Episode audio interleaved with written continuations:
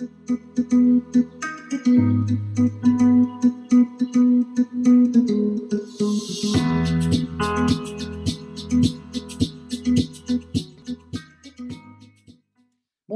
pour notre euh, nouvelle euh, interview euh, sur Oreille de co-développeur. Nous avons l'immense plaisir d'accueillir aujourd'hui Catherine Boudvin et je vous propose de l'écouter sous un format un, petit peu de confidence. Voilà, je n'en dirai pas plus, je vous laisse l'écouter. J'avais envie aujourd'hui de partager deux moments de solitude euh, que j'ai connus en, en animation de groupe de co-développement. Un premier, il y a quelques années, un grand moment de solitude. Un moment qui a, qui a duré un peu.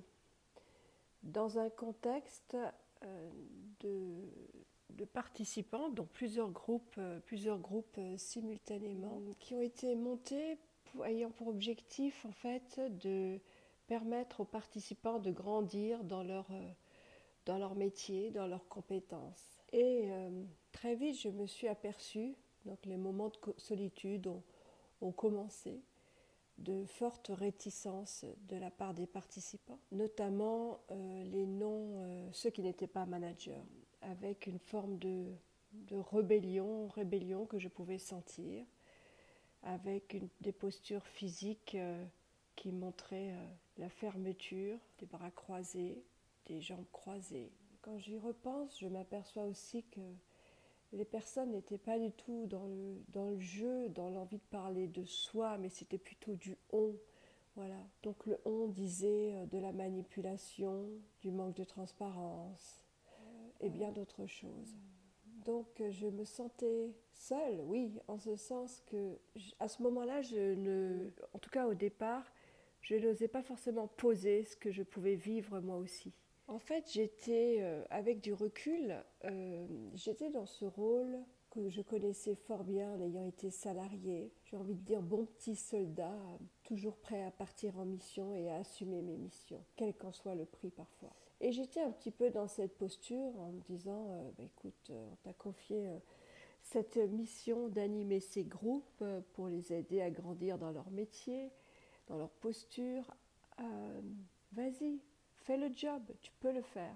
Et en fait, ça a tenu, ça a tenu un certain temps, jusqu'à un moment où, euh, me sentant définitivement extrêmement euh, seule et avec ce sentiment de, de- porter le groupe, euh, que j'ai, euh, je dirais, lâché prise en le posant dans les différents groupes. Et je me souviens très bien d'avoir du coup fait un, un stop, voilà. Que faisons-nous de ce temps du coup? Puisque je voyais bien qu'il n'était pas possible de, euh, comment, d'apporter un peu de légèreté ou d'aller dans des sujets de fond parce que la situation que vivaient ces personnes revenait constamment. Donc nous avons fait un travail collectif très différent, ce qui m'a permis, ce qui a montré une fois de plus aussi la nécessité toujours de, de s'ajuster, de s'ajuster à ce qui est. Je pense que ce travail a été extrêmement apprécié, j'en suis même certaine, compte tenu des réactions des participants. Ça a permis de, je dirais, de lâcher un peu la pression. Et euh, j'ai aussi pris la décision à ce moment-là de, de, de faire un break, voire de stopper ces groupes de co-développement. Nous étions à mi-parcours pour une, euh, une mission qui devait s'étendre sur une année.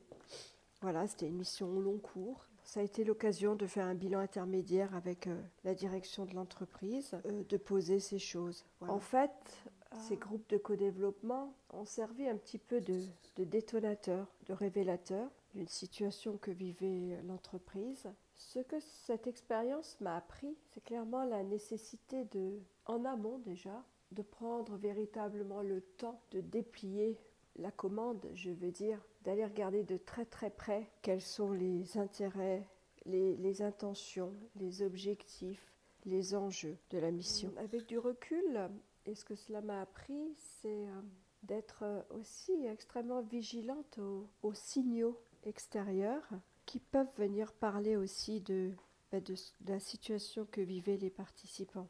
Je, vous raconte euh, cette expérience aujourd'hui et je, j'en ressens encore beaucoup de peine pour, pour les personnes qui étaient concernées, y compris d'ailleurs pour la direction, parce que en fait, chacun avait le sentiment de faire euh, son maximum. Il y avait probablement un grand manque aussi de, communication et de transparence et de sens donné à l'action. J'ai souvenir aussi, et c'est ce en quoi c'était aussi très dur pour moi, et, euh, je l'ai vécu comme un, moment de solitude. J'ai vécu beaucoup de. J'étais confrontée à une forme de violence, voilà, une violence euh, verbale qui pouvait, par endroits, presque me, tétaniser dans, ma, dans, mon, dans mon rôle de, facilitatrice. Fort heureusement, j'avais par ailleurs des espaces d'intervision en co-développement ou en supervision de pratique qui me permettaient de, de pouvoir poser ce que je vivais et essayer de, faire un pas de côté pour euh, l'aborder autrement. Oui, voilà pour ce premier partage d'un grand moment de solitude, euh, tel euh, un, oui, un, petit soldat allant au front, mais peut-être sans, sans, équipement ou mal équipé. En tout cas, ouais, l'équipement n'était pas le bon, mais c'est véritablement une expérience qui m'a fait grandir dans toutes les animations qui, ont suivi les années suivantes. Le deuxième euh, partage sera, euh, sera plus récent, ce qui montre aussi à quel point tous ces groupes de co-développement sont, sont tellement vivants, sont faits de cette matière vivante que nous sommes tous facilitateurs, participants. Et que oui, j'apprends tous les jours et j'en suis vraiment très heureuse. Donc cette euh... fois-là, il s'agissait euh, d'un groupe de, de, dégustation de la pratique du co-développement euh, dans sa version à distance à l'OCODEV.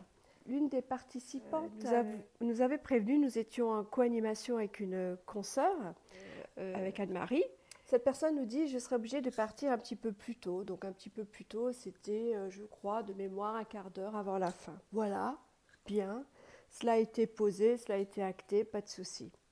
Donc, je, arrive le moment du panier des, des, des situations. Le, cette personne a, a posé une situation qui lui tenait à cœur. Ça se ressentait dans, son, dans sa posture, dans son non-verbal euh, et dans ce qu'elle exprimait, bien sûr. Le groupe a manifesté aussi une appétence pour effectivement euh, contribuer à sa situation.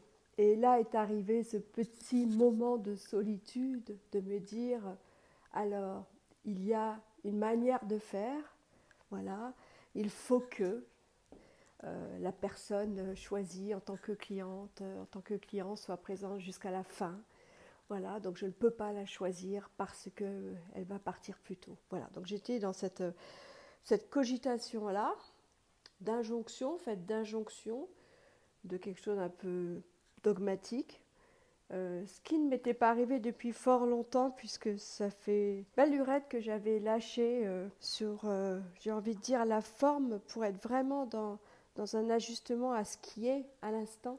Et donc là, tout d'un coup, c'est ce que j'ai fait, j'ai lâché et je me suis dit, allez, elle, ne sera pas là jusqu'à jusqu'à la fin de la séance, mais nous allons ajuster la séance en fonction de son temps de présence, parce que moi aussi, je ressentais clairement euh, son besoin et son envie d'être cliente à ce moment-là.